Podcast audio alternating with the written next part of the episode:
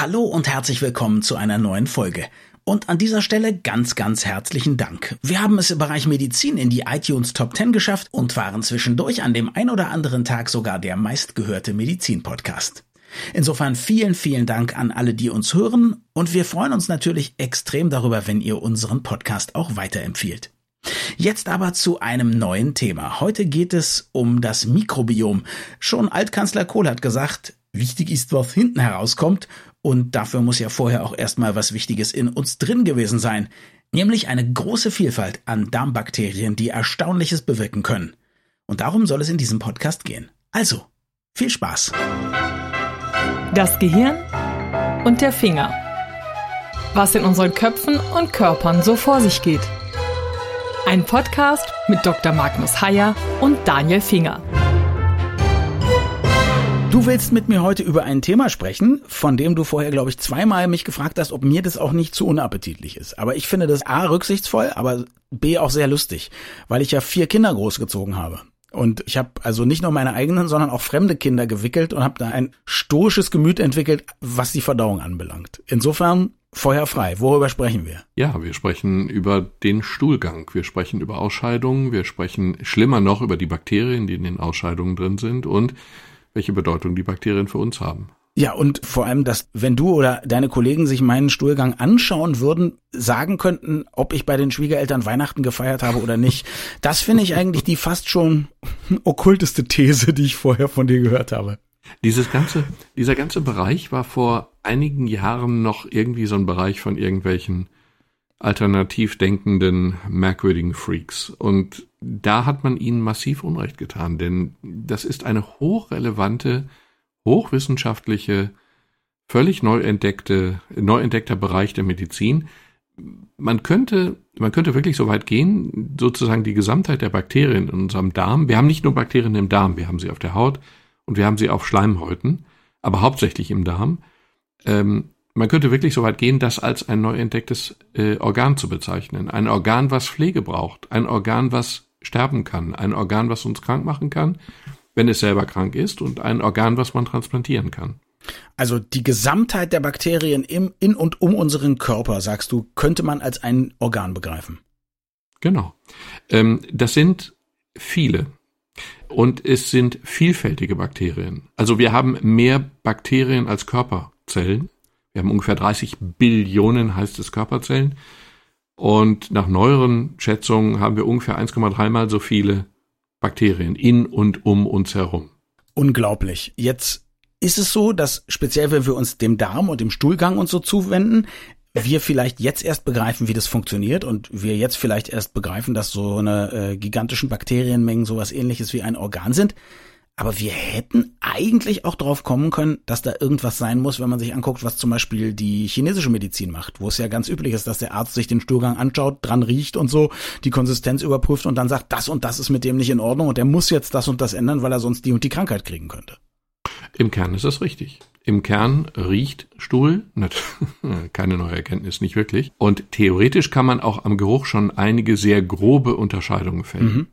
Aber das, worüber wir reden, das sind sehr, sehr viel spezifischere Vorgänge. Das, was du erwähnt hast ähm, mit dem Weihnachtsfest und der Auswirkung mhm. auf den Stuhlgang, das klingt völlig bekloppt und es ist auch nur eingeschränkt haltbar, weil die Anzahl der Probanden sehr klein war. Also es okay. waren 28 Teilnehmer, 14 Männer, 14 Frauen. Aber der Versuch war wirklich originell und auch ganz einfach. Die haben schlicht und einfach vor dem Weihnachtsfest und nach dem Weihnachtsfest mehrere Stuhlproben abgegeben.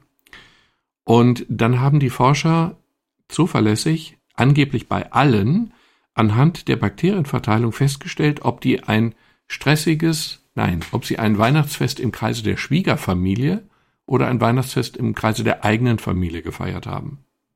Also man setzt jetzt einfach mal voraus, was ja auch nicht immer stimmt, dass äh, Schwiegerfamilien stressiger sind als eigene Familien. Der Witz war nur, dass äh, die Vielfalt der Flora, der Bakterienbesiedlung, die Vielfalt der verschiedenen Bakterienarten äh, deutlich abgenommen hatte, wenn man Weihnachten gefeiert hat im Kreise der Schwiegerfamilie, vorausgesetzt also ein stressiges Weihnachtsfest. Es gibt ein Bakterium, Ruminokokken heißen die Tiere, die reagieren erkennbar sensibel auf Stress und sind dann einfach in wesentlich geringerer Zahl da, als wenn man entspannt ist.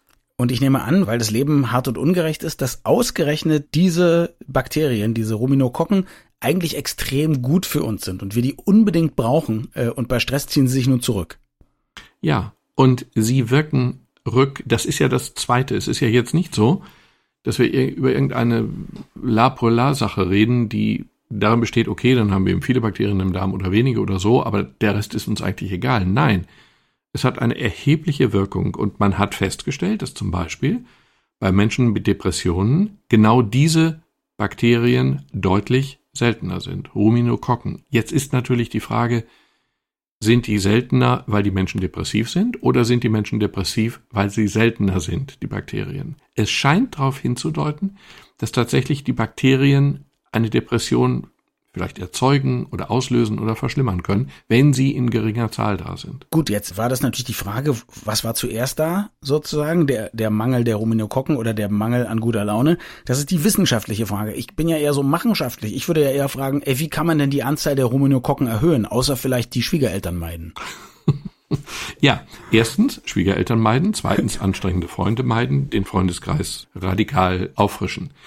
Ganz im Ernst, wir haben mehrere Möglichkeiten, sozusagen Einfluss zu nehmen auf die Bakterienvielfalt im Darm und zwar sehr effektiv Einfluss zu nehmen. Stress wirkt sich aus, das kann man versuchen zu beeinflussen. Medikamente wirken sich massiv aus. Interessanterweise nicht nur Antibiotika, das ist logisch, wenn ich ein Antibiotikum, also ein Mittel gegen Bakterien nehme, dann wirkt es natürlich auch gegen Bakterien, die ich lieber nicht schädigen würde. Mhm. Insofern ist diese sehr freigebige Anwendung von Antibiotika bei jeder Art von Grippe nicht nur schwachsinnig, weil Grippe eben nicht durch Bakterien ausgelöst wird, sondern auch gefährlich, weil es eben erhebliche Nebenwirkungen hat auf diese mhm. Bakterien. Übrigens nicht nur Antibiotika, sondern viele, viele andere Medikamente wirken sich auch auf die Bakterien aus, obwohl man davon gar nicht wusste. Angeblich jedes vierte Medikament, was gegen irgendwas ist, wirkt sich auch gegen Bakterien aus, ist also gefährlich. Und der mhm. Hauptfaktor, den wir positiv beeinflussen können, ist die Ernährung.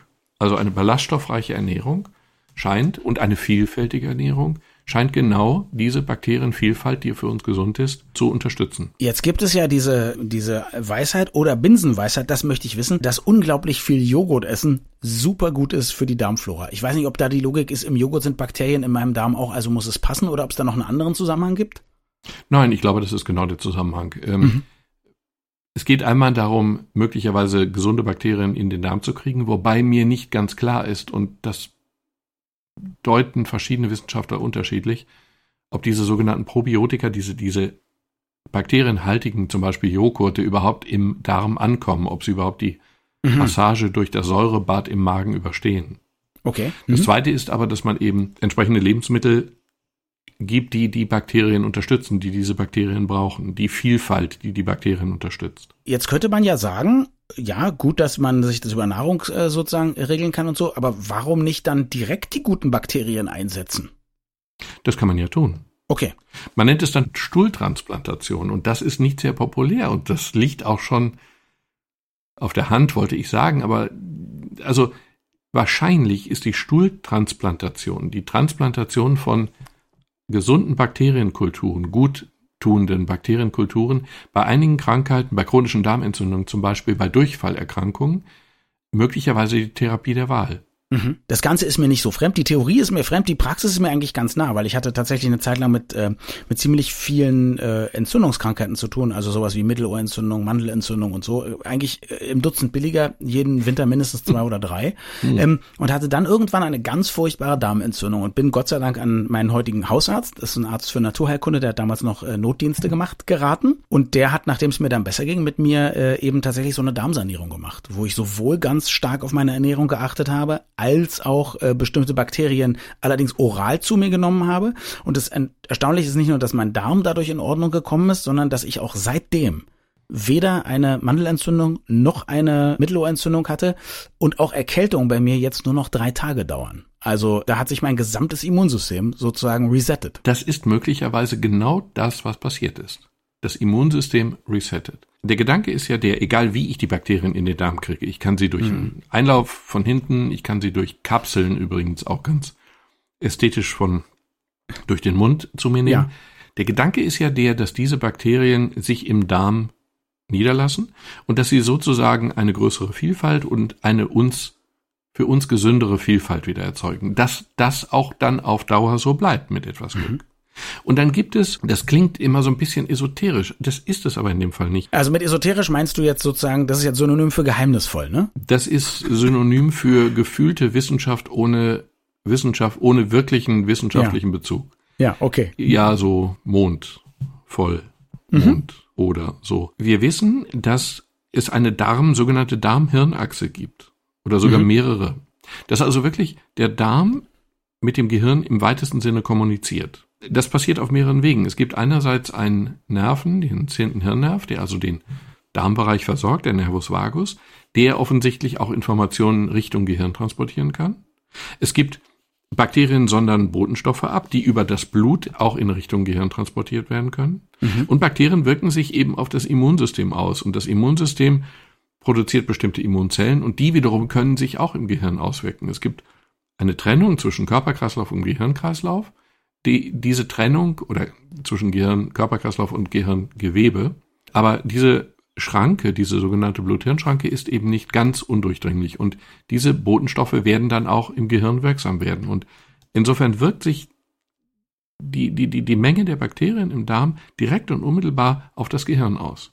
Es scheint Zusammenhänge zu geben zwischen der Darmbesiedlung und der Wahrscheinlichkeit, Depression zu kriegen oder ADHS zu kriegen oder Schizophrenie zu kriegen oder Essstörungen zu kriegen oder viele, viele andere Dinge. Und das scheint ja aber zumindest, also du, du sagst, es klingt esoterisch, du hast auch gesagt, naja, das ist eigentlich auch noch neu, diese Erkenntnisse. Ähm, sagen wir mal so, ich glaube, neu ist eher, dass es sich ähm, äh, verbreitet, denn ähm, meine Darmsanierung habe ich auch schon vor über, weit über zehn Jahren gemacht. Mhm. Aber ich glaube, es ist heute noch so, dass die meisten dieser Therapien und auch ich glaube, die meisten dieser mikrobiologischen Untersuchungen, um überhaupt erstmal festzustellen, wie das Mikrobiom aussieht, werden, glaube ich, zum Beispiel nicht von den Kassen bezahlt, ne?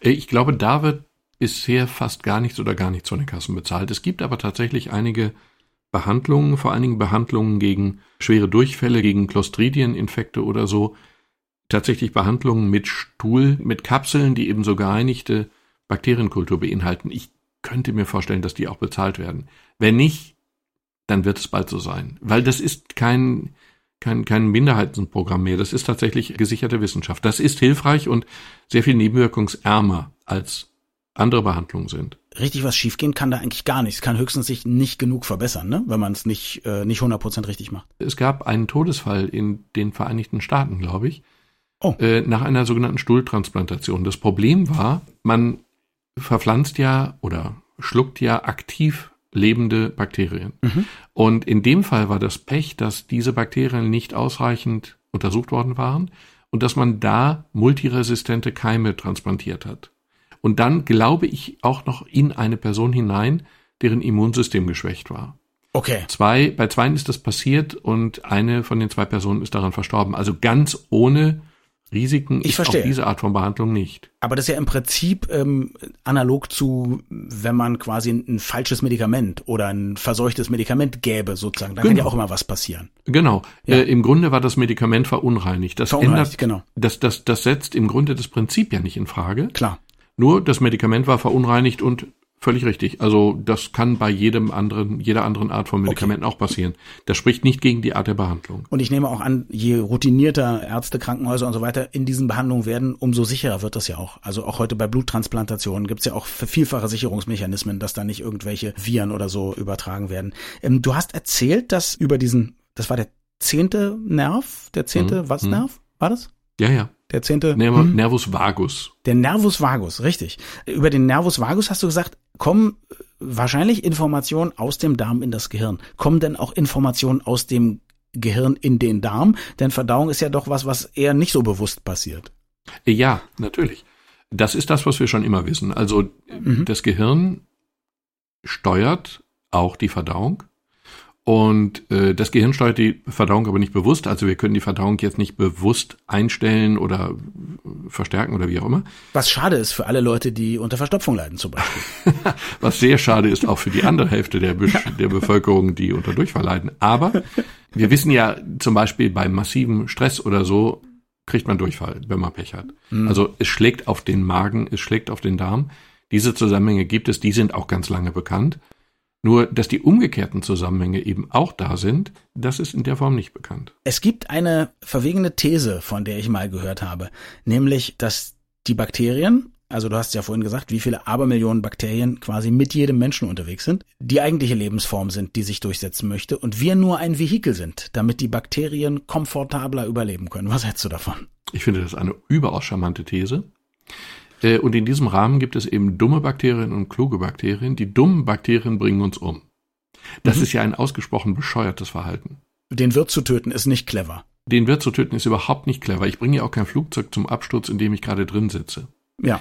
Es gibt einerseits Bakterien, die in unserem Darm oder auf unserer Haut oder auf unseren Schleimhäuten leben, die sich mit uns so arrangiert haben, dass wir mit ihnen leben können, aber von ihnen nicht profitieren. Das sind eigentlich Schmarotzer, die uns aber nicht schaden.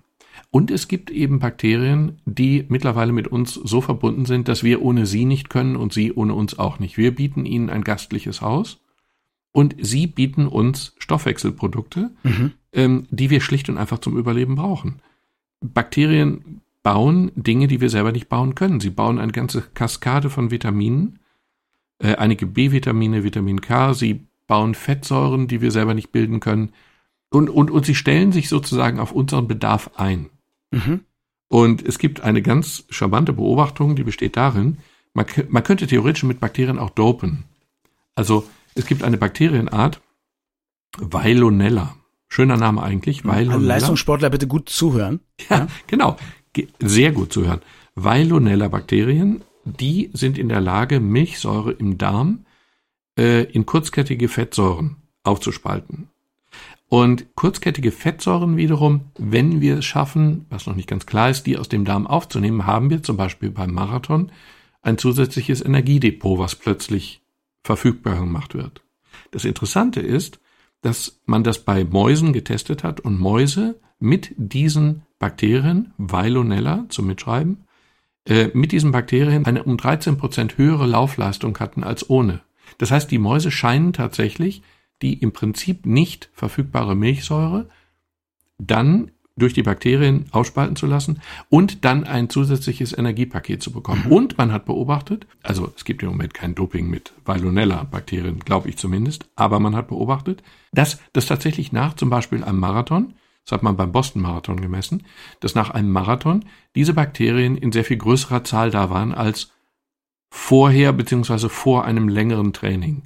Das heißt, der Körper optimiert sich und so wie zum Beispiel Muskeln wachsen, so wie zum Beispiel der Herzmuskel wächst, wenn er gebraucht wird, äh, genauso wächst das Bakteriom an den Stellen, wo es gebraucht wird.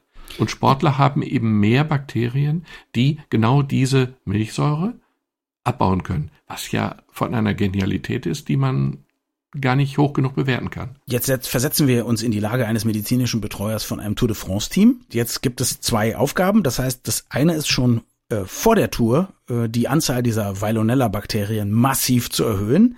Äh, wie macht man das? Und dann, wie kriegt man möglichst einen äh, guten Nachschub an Milchsäure während der Tour? Naja, den Nachschub an Milchsäure kriegt man ja automatisch durch Abbauprodukte, die entstehen, weil ich nicht genug Sauerstoff im Muskelgewebe habe. Es setzt aber voraus, dass diese überschüssige Milchsäure aus den Muskeln irgendwie in den Darm gelangt. Das scheint sie zu tun. Und dann. Okay, das klappt dort, von selbst. Ja. Und dann die Fettsäuren, die dort gebildet wurden, wieder zurück irgendwie in den Muskel.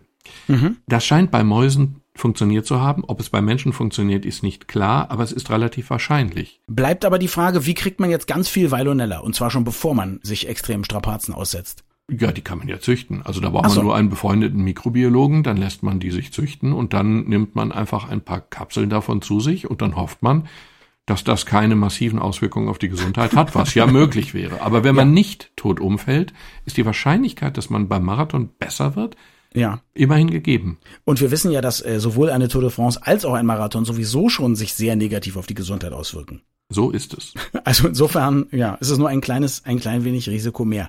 Glaubst du, wir werden in den nächsten Jahren und Jahrzehnten in dieser Richtung noch ganz viel Neues entdecken, was wir uns dann möglicherweise auch nutzen können? Wird es irgendwann ähm, genauso Standard sein, wie Aspirin und Ibuprofen zu verschreiben, äh, dass man für diese oder jene Krankheit einen bestimmten Bakterienmix zu sich nimmt? Bin ich mir relativ sicher. Also wenn ich irgendwelche Aktien kaufen würde, dann würde ich Aktien kaufen in dem Forschungs- und Anwendungsbereich in diesem Bereich. Jede Untersuchung, es gibt im Moment wahnsinnig viele Untersuchungen, aber es gibt immer in der Summe noch wenige. Jede Untersuchung fördert Dinge zutage, die einen völlig überraschen. Die haben zum Beispiel in, ich glaube, Großbritannien und Australien oder Österreich, jedenfalls in Großbritannien und einem zweiten Land, äh, haben sie einfach bei einigen Leuten, einer kleinen Gruppe von Leuten, einfach mal die Bakterienvielfalt bestimmt. Und dann schießen sie auf 273 verschiedene Bakterienarten. Und davon war die knapp ein Drittel einfach noch nicht bekannt. Es gibt noch unfassbar viel zu entdecken. Was jetzt auch zunehmend bemerkt wird, ist, dass sich diese Artenvielfalt zu verändern scheint. Und zwar genau in unseren Industrieländern. Und zwar im negativen Sinne. Man stellt schlicht fest, dass die Vielfalt zurückgeht. Man stellt fest, dass unsere Ernährung, und wahrscheinlich ist es unsere Ernährung, vielleicht ist es Stress, vielleicht sind es Medikamente, aber höchstwahrscheinlich ist es vor allen Dingen unsere Ernährung, dass die dazu führt, dass die Vielfalt im Darm drastisch sinkt. Und zwar zum ersten Mal seit mehreren hunderttausend mhm. Jahren. Und das kann einen schon sehr beunruhigen. Weiß man schon genau, welche Bakterien uns flöten gehen? Es könnte ja auch sein, dass wir so viel tolle Ernährung haben, so viel Nährstoffe und auch so eine gute Hygiene, dass genau die Bakterien, die schlecht für uns sind, jetzt vielleicht sich verabschieden. Das wäre theoretisch denkbar. Zu erwarten ist aber das Gegenteil. Es okay. spricht viel dafür, dass diese reduzierte Bakterienvielfalt letztlich der Verursacher oder Mitverursacher, das kann man letzt, kann man natürlich nicht sagen, aber der Mitverursacher von einigen Zivilisationskrankheiten ist, also von chronischen Darmerkrankungen ist oder von Fettleibigkeit oder von Asthma oder von Diabetes. Möglicherweise, da gibt es eine ganz aktuelle und überaus spannende Studie, möglicherweise auch ein Mitauslöser äh, der multiplen Sklerose. Ich habe damals gelernt, dass die multiple Sklerose je häufiger ist, je weiter weg die Menschen vom Äquator aufwachsen. Mhm. Also auf dem Äquator selber, auf den Ländern mhm. des Äquators selber, ist Multiple Sklerose relativ selten. Das Interessante ist, dass zwar die Wahrscheinlichkeit, eine Multiple Sklerose zu kriegen, umso größer wird, je weiter weg ich vom Äquator groß werde. Andererseits aber, wenn ich, ich glaube, nach dem 13. oder so ähnlich Lebensjahr umziehe, dann nehme ich die Wahrscheinlichkeit meines Geburtslandes mit. Dann nützt mir der Umzug in Anführungsstrichen nichts mehr. Und es könnte sein, dass das ganz stark mit Ernährungsverhalten zu tun hat und dass eben die Ernährung in jungen Jahren einen prägenden, einen wie auch immer geartet prägenden Effekt aufs Immunsystem hat, was dann wiederum anders programmiert wird und dann möglicherweise diese Autoimmunreaktion der multiplen Sklerose erzeugt, wo das eigene Immunsystem Nervenscheiden schädigt oder zerstört. Mhm. Also es wird es deutet sich an, dass dieses Mikrobiom in aller Kleinheit und Unauffälligkeit erhebliche Auswirkungen auf zahlreiche, vor allen Dingen Zivilisationskrankheiten hat. Und jetzt ist aber natürlich spannend, also natürlich weißt du es nicht, weil wenn du es weißt, hättest du den nächsten Bestseller geschrieben, ne? Also du, wir wissen nicht, ja. wir wissen nicht, was der entscheidende Faktor ist, aber wir können ja mal spekulieren. Es gibt ja gar nicht so viele verschiedene mögliche Ursachen, zumindest fallen mir nicht so viele ein. Das eine ist natürlich zu viel Hygiene, dadurch können sich bestimmte Bakterien hier zum Beispiel nicht entwickeln, die dann aber gut für uns wären. Also mhm. generell geht man davon aus, dass wir möglicherweise eine zu reine Kultur haben und deshalb das Immunsystem sich nicht so super entwickeln kann und Autoimmunkrankheiten dauernd vorkommen. Ja. Das zweite wäre zum Beispiel vielleicht eher sagen wir mal, kein Convenience Food, kein Essen, was irgendwie vorgefertigt ist und was zu viele Konservierungsstoffe hat. Das ist das Zweite, was mir einfällt. Und dann vielleicht natürlich, ist ein bisschen makaber, aber wenn ich so an die Länder am Äquator denke, vielleicht haben wir hier einfach zu viel. Zu viel von allem. Zu viel Nährstoffe, zu viel Bequemlichkeit. Hier gibt's eben nicht mal ein Zwangsfasten, weil wenig auf den Tisch kommt für ein oder zwei Tage. Das sind die Ideen, die mir einfallen. Was glaubst du, was, was könnte, was könnte dahinter stecken? Ich glaube, dass die Dinge alle dahinter stecken. Okay. Zunächst einmal zu große Hygiene. Man weiß, dass das also ich gehe jetzt nochmal zurück auf das Mikrobiom und ob das Mikrobiom Klar. jetzt letztlich die Ursache für einige oder alle dieser Zivilisationskrankheiten ist oder eine Mitursache, ist immer noch ein wenig spekulativ, aber es gibt begründete, den begründeten Verdacht, dass es so sein könnte. Und wenn ich das Mikrobiom vielfältig halten will und also gesund halten will, in Anführungsstrichen, dann ist zum Beispiel eine vaginale Geburt sehr hilfreich. Mhm.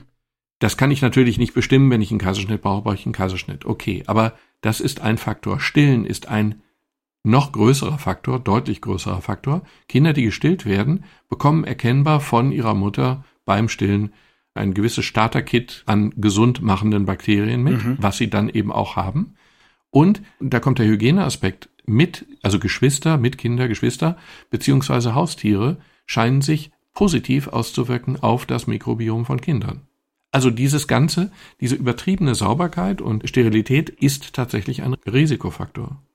Und dann gibt es noch eine ganz, ganz bizarre Beobachtung. Völker, die ganz anders leben als wir. Es gibt jetzt einen Stamm, Hadza heißen die aus Tansania. Ein Stamm mhm. von Jägern und Sammlern. Die haben tatsächlich eine doppelt so große Bakterienvielfalt wie wir.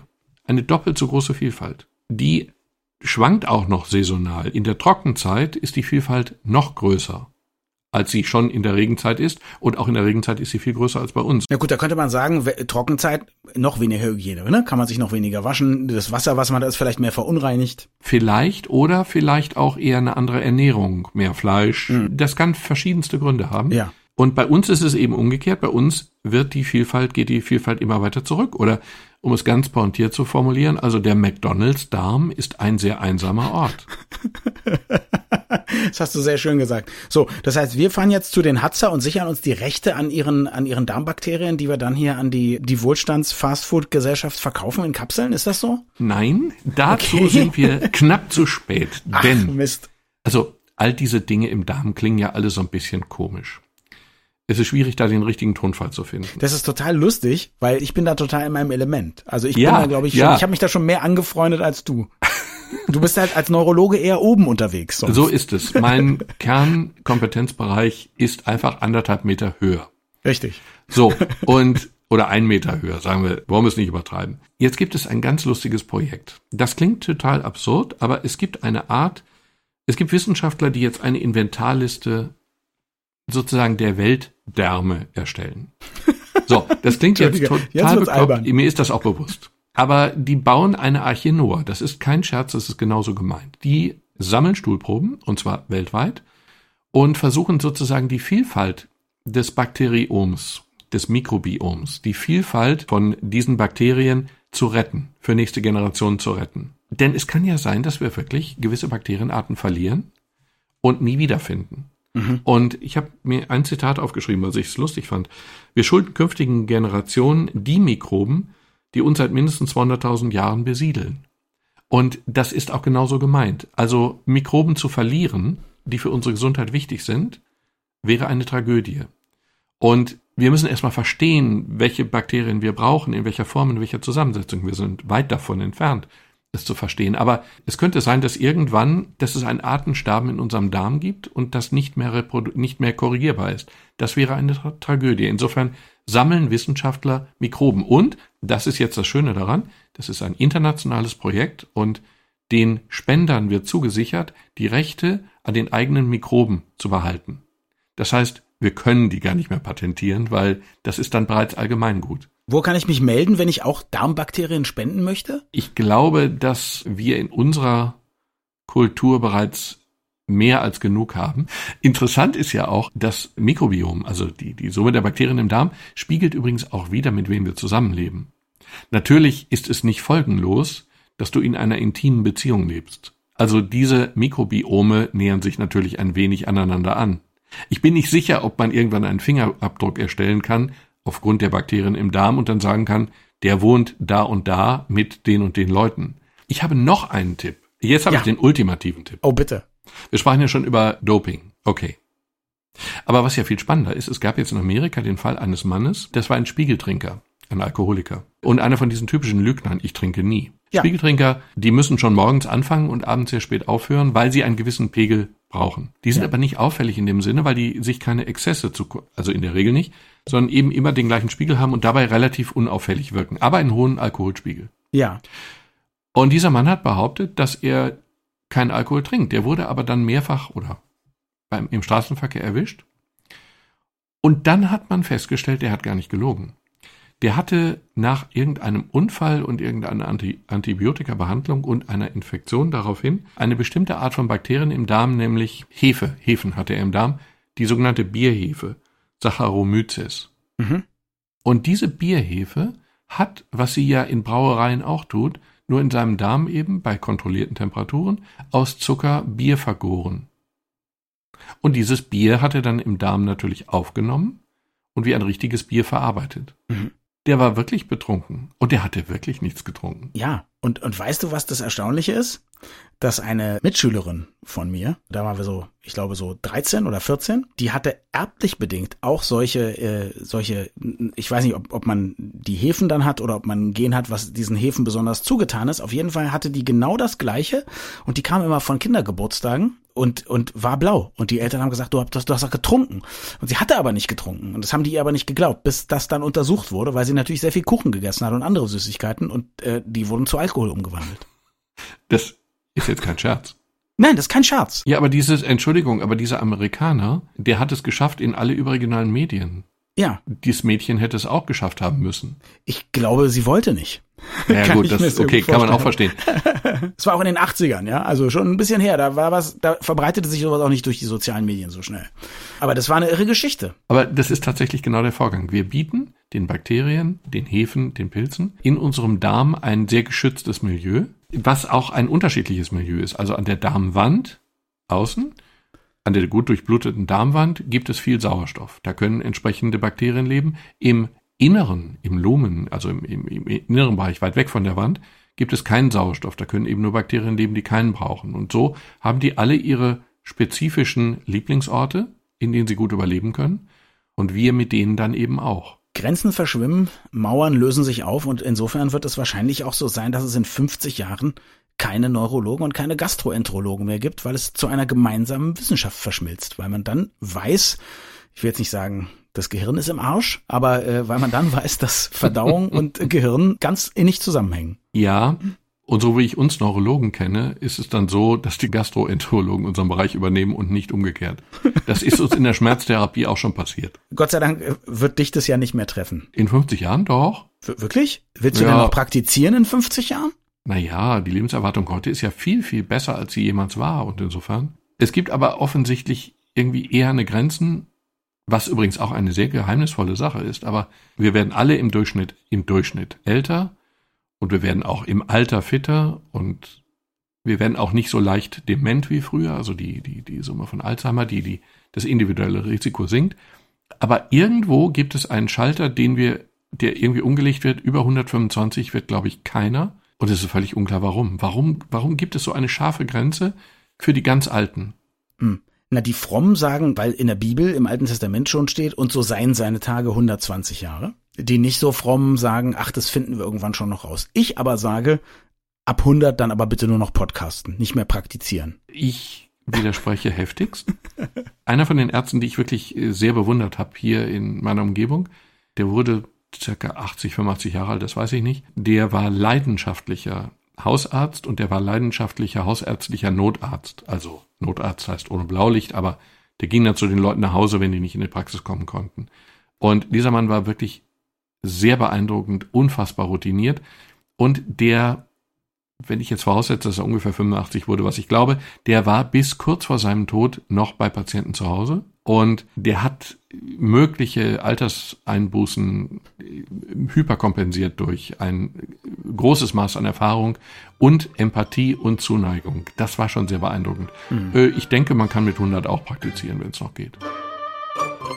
Und damit sage ich vielen Dank fürs Zuhören. Und noch ein kleiner Hinweis. Im Moment erscheint unser Corona-Spezial nur einmal im Monat. Das heißt, unsere nächste Folge ist unsere reguläre Folge am nächsten Freitag. Bis dann.